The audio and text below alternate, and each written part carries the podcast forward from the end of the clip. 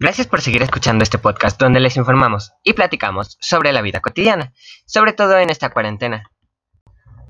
Les presentamos a Michelle, una chica de 17 años, la que nos platicará un poco de lo que vive día a día. Antes que nada, recordemos que los procesos básicos son sensación, percepción, atención, aprendizaje, memoria, pensamiento, lenguaje, inteligencia, motivación y emoción. En cuanto a los procesos superiores, son observación, lenguaje, razonamiento, planificación, abstracción, reflexión y habilidades hipotético-deductivas.